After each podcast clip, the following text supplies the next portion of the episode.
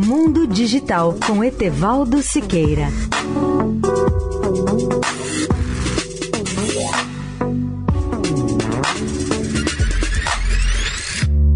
Olá, amigos da Eldorado. Comento hoje a evolução da destreza dos robôs, uma das dez tendências tecnológicas amadurecidas em 2019, segundo as previsões feitas por Bill Gates e publicadas na revista de tecnologia do MIT.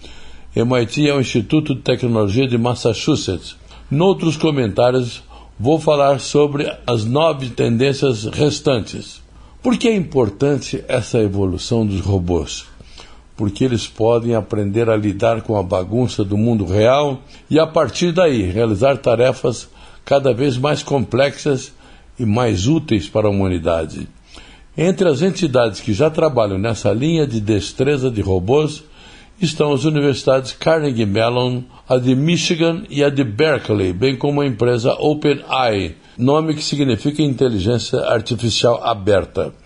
Estima-se que os avanços dos novos robôs estejam disponíveis para o mundo num horizonte de 3 a 5 anos. Num rápido balanço do problema, vale destacar: os robôs ensinam um ao outro a lidar com o mundo físico.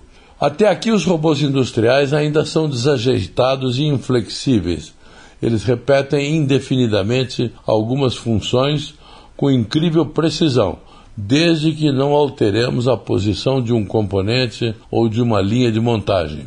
A boa notícia é que, embora os robôs ainda não sejam capazes de enxergar um objeto como um ser humano, eles podem aprender a manipular o objeto por meio de tentativas virtuais e erros.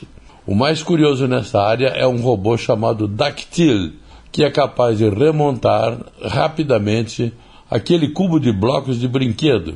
E na fase de aprendizagem, o robô trabalha com um cubo virtual para depois evoluir e trabalhar com um cubo de blocos de verdade.